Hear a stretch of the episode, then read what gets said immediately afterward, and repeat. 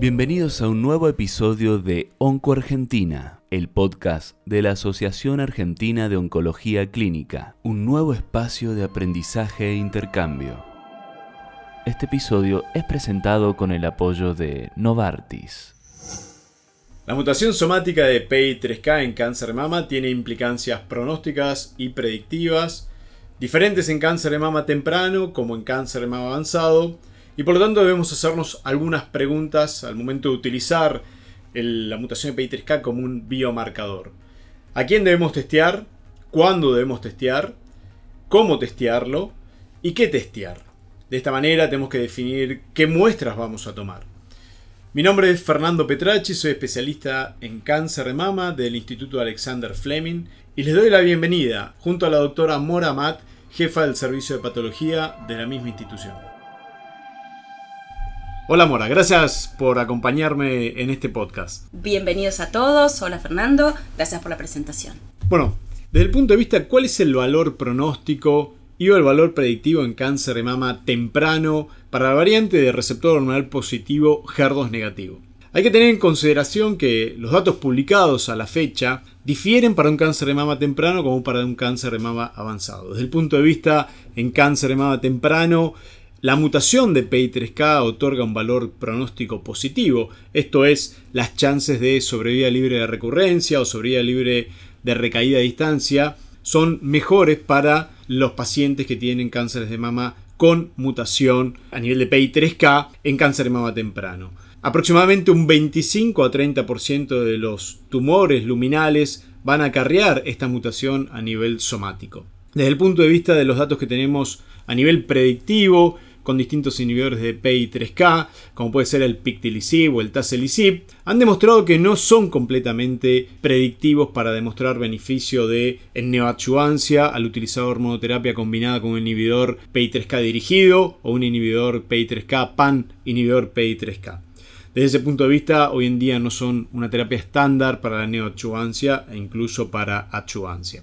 Otro punto totalmente diferente es en cáncer de mama avanzado, en el cual la presencia de mutación de PI3K a nivel somático otorga un valor pronóstico negativo, esto es, aquellas pacientes con tumores luminales que tienen mutación de PI3K tienen peor pronóstico, tienen peor sobrevida, según algunos datos obtenidos del estudio SAFIR 02. Y los datos desde el punto de vista predictivo son bastante contradictorios. Tenemos mucha data acumulada con distintos tipos de drogas, inhibidores de mTOR e inhibidores de PI3K, en los cuales la presencia de mutación de PI3K en algunos de los estudios puede ser predictiva de beneficio de estas drogas y en otros estudios realmente no. La situación actual que ha llevado a la aprobación de Alpelisib como un estándar de tratamiento en cáncer de mama avanzado, receptor hormonal positivo, HER2 negativo, demuestra que la presencia de mutación somática de PI3K, como vamos a compartir posteriormente con la doctora Matt, la presencia de la mutación otorga beneficio, actúa como un biomarcador predictivo positivo para beneficio de alpelicin. Mora, con los datos actuales, ¿a qué paciente y a qué variante de tumores deberíamos solicitar o deberíamos buscar la presencia de mutación PI3K a nivel somático? Bueno, Fernando, como vos comentaste, el, em, la búsqueda del PI3K se hace principalmente en aquellos cánceres de mama que son receptores hormonales positivos y ER2 negativos. ¿Sí? Porque en estos son los que vamos a tener una prevalencia de la mutación entre un 30 y un 50%. Esto también dependiendo del fenotipo, que es más eh, visible o más frecuente en el fenotipo luminal A que en el fenotipo luminal B. Muy bien, entonces desde el punto de vista de fenotipo tumoral, cáncer de mama metastásico, receptor hormonal positivo, HER2 negativo. Exacto. Uno agregaría a eso un dato clínico que sería el criterio de hormonoresistencia, esto es, dependiendo del tipo de tratamiento que el paciente recibió previamente.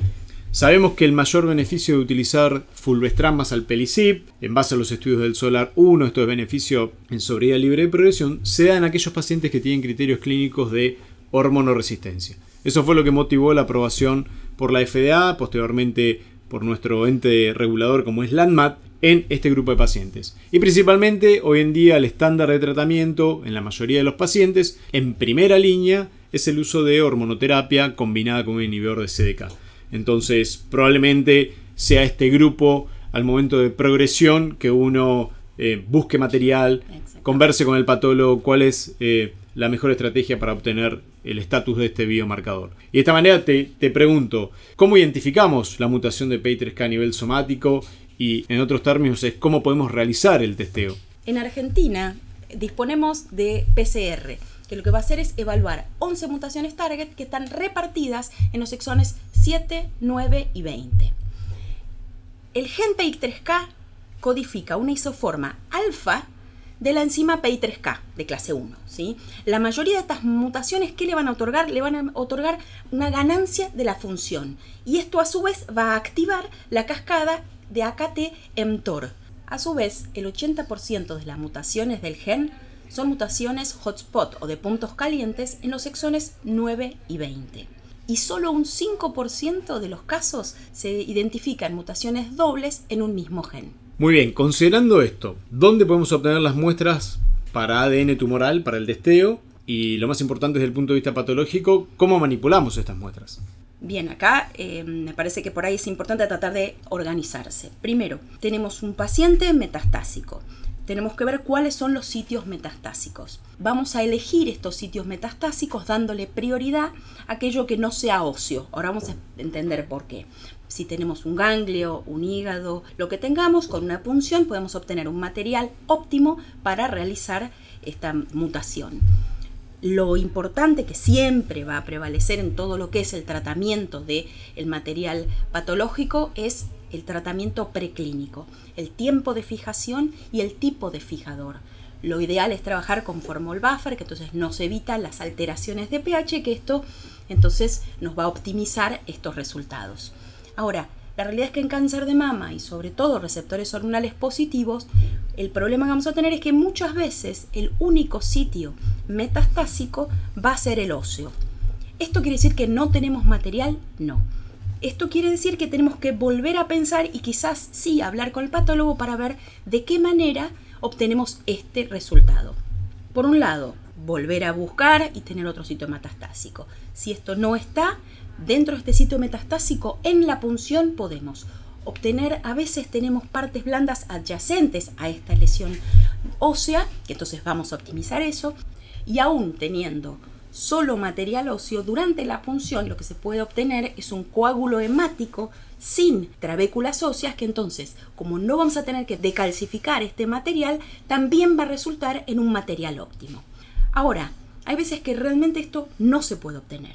Entonces, ¿en qué situación nos encontramos? En la búsqueda de un taco previo, de la, de la, lesión primaria, que esto también nos va a permitir realizar un estudio PI3K por supuesto esto puede pasar dos cosas, que no esté al alcance y además que los estudios preanalíticos no estén bien hechos, porque la realidad es que todo el estudio preanalítico siempre fue importante, pero ya hace unos años, hace cinco años, se le puso especial énfasis. Entonces, hay muchas sobre todo mayores de 5 años, donde la lesión va a tener alteraciones por este estudio preanalítico que no está de manera óptima realizado. Entonces, si no tenemos ahora tampoco tumor primario, ¿qué otra cosa podemos hacer? Y la última herramienta que podemos tener a nuestro alcance también es la biopsia líquida.